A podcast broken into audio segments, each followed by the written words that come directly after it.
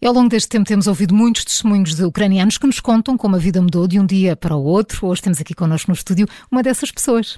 Natália Navrotska saiu Sim. da Ucrânia Sim. no dia 27 de fevereiro. Saiu com a filha, que tem 9 anos. Muito bom dia, Natália. Bom dia. Obrigada por estar aqui connosco. Lembra-se como é que foi o seu dia há um ano? Um, se lembrou a parte da manhã. Um, Primeiro, uh, primeiro... Natal, vivia, vivia perto de Lviv? Não, nós, Não? nós uh, vivemos aqui. Eu já estou aqui 15 anos. Ah, certo. A filha também nasceu aqui e acordamos. Pronto, eu acordei para ir trabalhar e comecei a ler essas notícias. Peço desculpa. Uh, primeiro não conseguia perceber, depois ligou-me a prima da Polónia perguntou se eu já vi notícias. Uh, eu comecei a procurar, porque vi que começaram a bombardear a nossa cidade também. E eu entrei no quarto, o marido ainda estava a dormir, e eu digo: Olha, já começou. E pronto, ele acordou. O que é que se passa? Eu digo: Olha, vai ver notícias porque eu tenho que ir trabalhar. E eu saí da casa. O resto já já não lembro bem. Já não se lembra bem. Uh, o, o, pensamento estava com a família, que estava na Ucrânia, era a sua preocupação? A prim o primeiro pensamento estava que isso tudo injusto. Não pode ser assim. Um, não sei. Mas Doeu doeu. Não foi uma surpresa uh, uh, a invasão russa? Já se adivinhava que isso ia acontecer? Ou nunca chegou a acreditar que fosse possível? Não, nós sabemos que isso vai acontecer, se não é hoje, amanhã. a única coisa que é, como eu como mulher, eu não sabia como isso pode começar. Já depois, quando falamos com o marido, ele disse, isso é normal, é tático, é tático da guerra, é normal para bombardear os aeroportos, aquelas pronto, aquilo tudo. E um, nós, nós, como nós sabemos, só que sempre tínhamos esperança que não vai acontecer. Que não fosse acontecer. Sim.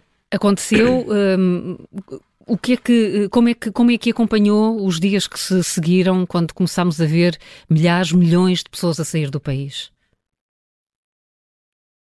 Como é, como é que como é que como é que viu uh, os seus cidadãos, uh, os, tantos ucranianos a ter de sair do país? Eu não sei. Uh, eu não sabia. O...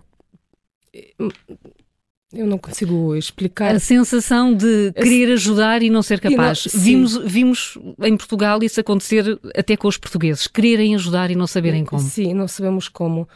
E depois, um, no dia seguinte, acho eu, jantamos com o marido uh, no silêncio. E ele depois pergunta: Então, o que é que tu estás a pensar? Eu digo: Quem nós somos agora, quando a guerra começou, e quem seremos depois da guerra. Ele me disse: Estou-te a ouvir. E essa conversa acabou. E no outro dia. Uh, eu logo estava com febre. Hum. Uh, ele foi com filha para campeonato do jiu-jitsu. A filha. Uh, Praticar jiu-jitsu. Sim. Hum. E depois ligou-me a dizer: Olha, procura alguma carinha, porque eu, eu vou sair. Mais nada. E proibiu chorar. Está há um ano sem chorar. Não, claro que não. Não conseguiu. claro que não. Uh, o seu marido foi para a Ucrânia? Sim, dia 27 ele saiu. 26... Tinha acabado de fazer anos. Sim, dia 26 ele fez anos. Uh, dia todo passou, eles chegaram com filha do campeonato. Depois nós saímos da casa, fomos procurar coisas para comprar. Também não sabemos o que é que precisa. Uh, foi mesmo mesmo legal. Eh, procuramos eh, das pessoas que já que já estão a publicar coisas no, no, no, Facebook e começamos a ligar o que é que precisa não sei essas coisas todas passou um dia assim uh, e não cantamos parabéns Não, nada. Não havia condições para cantar nada, os parabéns. Nada, porque chegamos para casa já era se calhar 10, 10 horas da noite e não deu. E o marido onde é que está agora? Uh, agora uh, ele está a treinar. Está a treinar? Sim. Neste momento ele está a treinar. Eles voltaram do, do outro país e continuam a treinar. E compreende a decisão do seu marido? Claro. É, primeiro que nós começamos a pensar, é, tipo, das crianças, das mulheres e das pessoas mais velhas. É, falamos que nós estamos aqui mais seguros e elas lá precisam ajuda. E não sei, para mim isso é normal. Natália, como é que tem sido este ano? Como é que passou este ano? Como é que manteve o contacto com os familiares, eh, com o seu marido? Ela só saiu, eu logo apanhei Covid. Eu já estava doente, doente, doente, já, já pensei que não vou sair da, daquilo. E depois,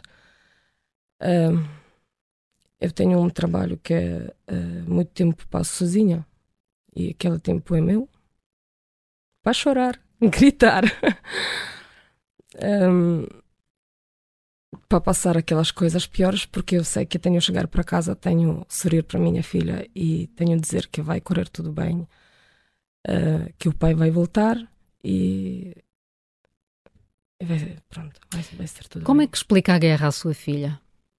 Uh, eu explico como, como está mesmo.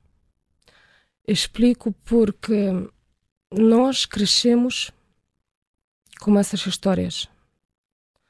Porque isso não é a Primeira Guerra, como russos. E, por exemplo, a minha avó, a minha avó estava na Sibéria, estava na Sibéria por causa de, de uma coisa mesmo, mesmo que não podia ir, não é? Mas tinha seis anos e foi para a Sibéria. Passou uma vida também difícil.